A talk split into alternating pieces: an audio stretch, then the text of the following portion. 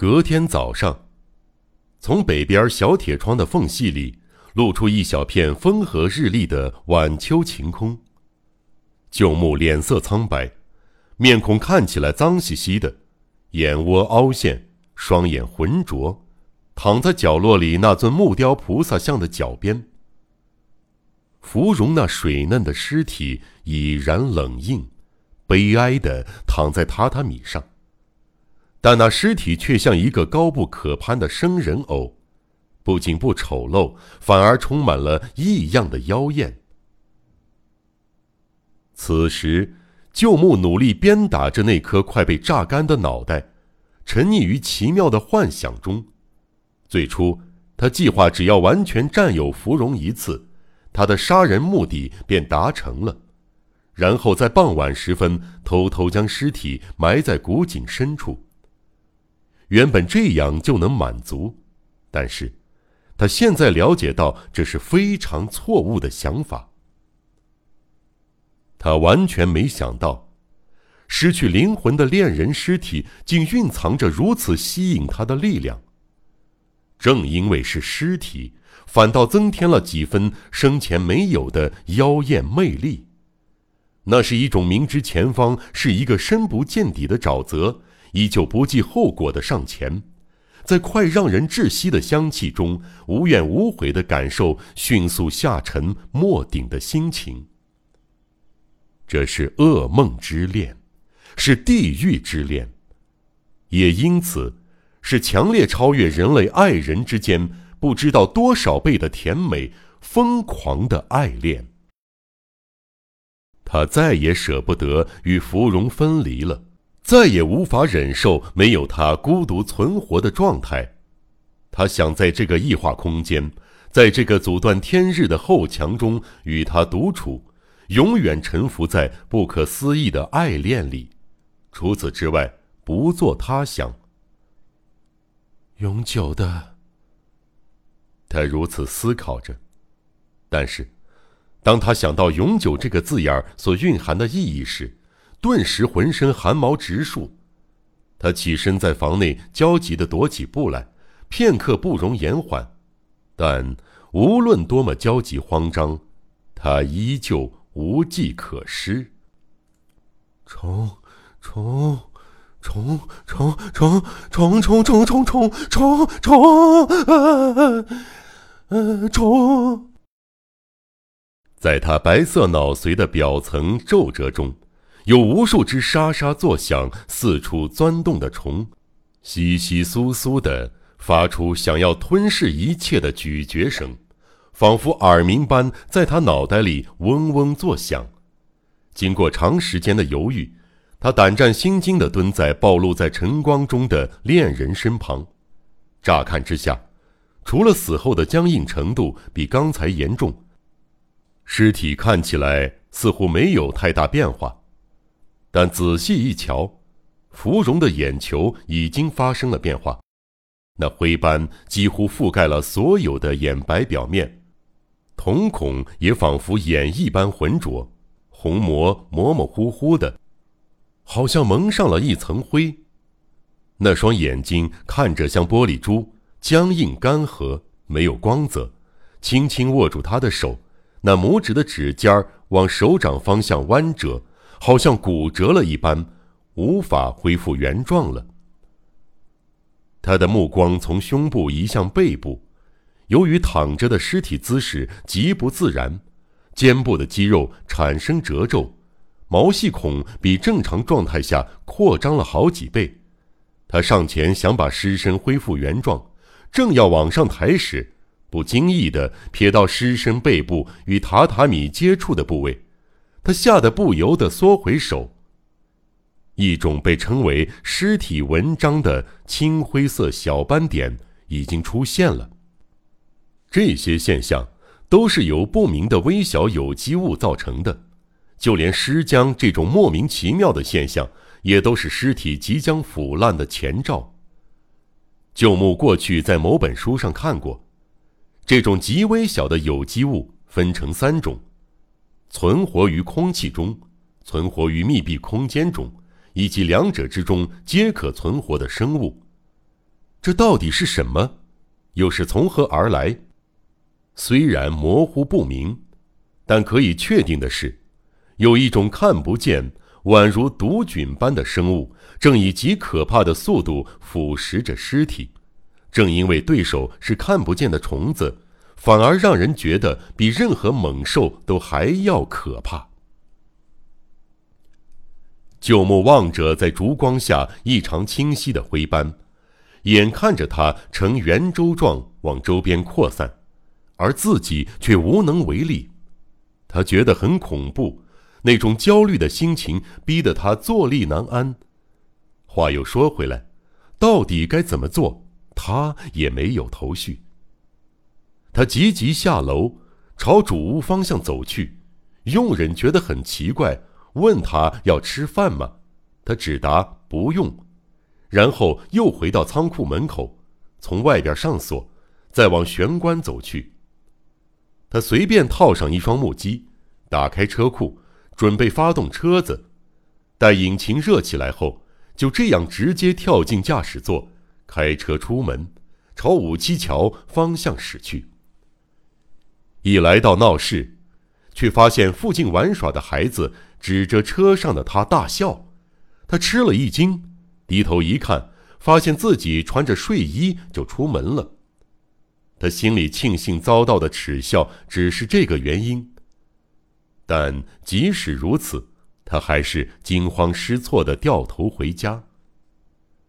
慌慌张张的换好衣服再出门时，他反而摸不着头脑，不知道刚才要往何处去。虽然处于混乱中，脑子仍在迅速飞转着：真空、玻璃箱、冰、制冰厂、盐渍、防腐剂、木流油、苯酚，关于尸体防腐的一切物品，在他的意识表面浮浮沉沉。他机械地开着车，经过了一条又一条街道，虽然车速飞快，同一个地方却经过了好几趟。某市镇有间商店挂着“冰”的招牌，他下车，大步迈进店里。店内有一座涂着蓝漆的巨大冰室，有人在吗？他出声询问，一名年约四十岁的老板娘从里边走出来，直盯着他。能不能卖点冰给我？他问道。老板娘一脸不耐烦的问：“要多少？”当然，对方以为旧木是想买给病人用的。呃，要拿来冰敷头部的，不用很多，请给我一些就好。脑袋里的虫子蚕食了他原本想讲的话，又恶作剧般吐出截然不同的内容。他提着用绳子绑好的小冰块上车，开始漫无目的的闲晃。当冰块尽数溶解，弄湿了驾驶座的地板，也沾湿了他的鞋底时，恰巧又经过一家大型酒店。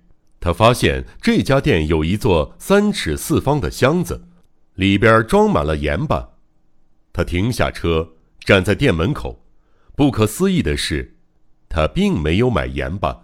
却请店员斟了一杯酒给他，仿佛停车就是为了这件事儿似的。之后拿起酒杯一饮而尽。到底为了什么开车出来？他逐渐搞不清楚了，只觉得好像被从四面八方传来的警铃声追逐着。他焦虑的四处逃窜，由于不胜酒力，酒劲儿一下子上来了。九木顿时面红耳赤，天气明明很冷，额头却冒出斗大的汗珠。虽然身体是这种状态，脑子里却想着仓库二楼房间的角落里，芙蓉的尸体正大辣辣躺着。他眼前出现那具鲜明的白色裸体，裸体正被那不断扩大的灰斑一步步腐蚀。这样下去不行。这样下去不行。有个声音在他耳际不断的嗫嚅着。他开着车在路上漫无目的的逛了两个多小时，直到汽油耗尽，车子跑不动了。他停车的地方正好没有加油站，于是下车四处寻找。他用水桶搬运汽油，消耗了一部分本可以节省的体力。当车子发动时，他才赫然想起：“哎，刚才在干什么？”想了一阵子。对了，我还没吃早餐呢，婆婆在等我了，得得赶紧回去。于是，他像一个从刚才开始就一直站在路边看着他的小孩问路，开车回家。回程他花了三十分钟。到了五七桥附近时，突然又对自己正在做的事情感到奇怪。他早就忘记要回去吃饭这件事，只好将车速放慢，茫然的思考下一步该怎么做。但是，这次仿佛天启般灵光一闪，他想到了一个很棒的点子。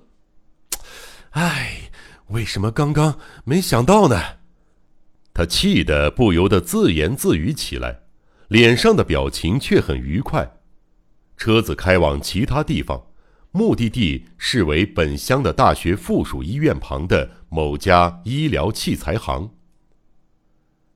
店内摆满白漆铁架，闪着寒光的银色器材及暴露着红蓝色血管、脏器交杂的无肤人体模型。在宽敞的店门前，他犹豫了。不过最后还是像个影子般晃了进去。一进门，他立刻抓住一名店员，开口说出以下这段话：“请，请给我泵浦，就是那个尸体防腐用的，用来把防腐液注射到动脉里的注射泵浦，请给我一个。”舅母自以为说得很清楚，但店员还是啊了一声，疑惑地盯着他。不得已，他只好又满脸通红地重复了一遍。没听过那种泵谱啊！店员把他当成一名落魄的出租车司机，一脸瞧不起人的模样，回答道：“不可能没有啊！医学院也会使用这种器具，可以帮我问一下吗？”店员皱眉瞪了他一眼，但由于旧木也表现出强硬的神态，店员只好不情愿地走进后面的房间。不久，一名稍微年长的男子走了出来。又问了一次旧木的要求，听完后露出怪异的表情，问：“请问你有什么用途？”“当然是把福尔马林注入尸体的动脉啊！你们一定有卖吧？别是藏不起来不卖给我？”“您是在开玩笑吗？”那个掌柜露出似笑非笑的表情。“当然有，但这种器具……”就算是医学院，也只是偶尔订购，目前没有库存了。像是对小孩子解说般，他一字一句的回答，接着一脸同情的看着旧木胡乱套在身上的衣物。那，给我个差不多的东西，你们卖大型针筒吧，请给我最大的尺寸。旧木听不见自己讲的话，只感到喉咙一带咕噜咕噜的震动。呃，哎呀，针筒倒是有，不过很奇怪啊，您真的要买吗？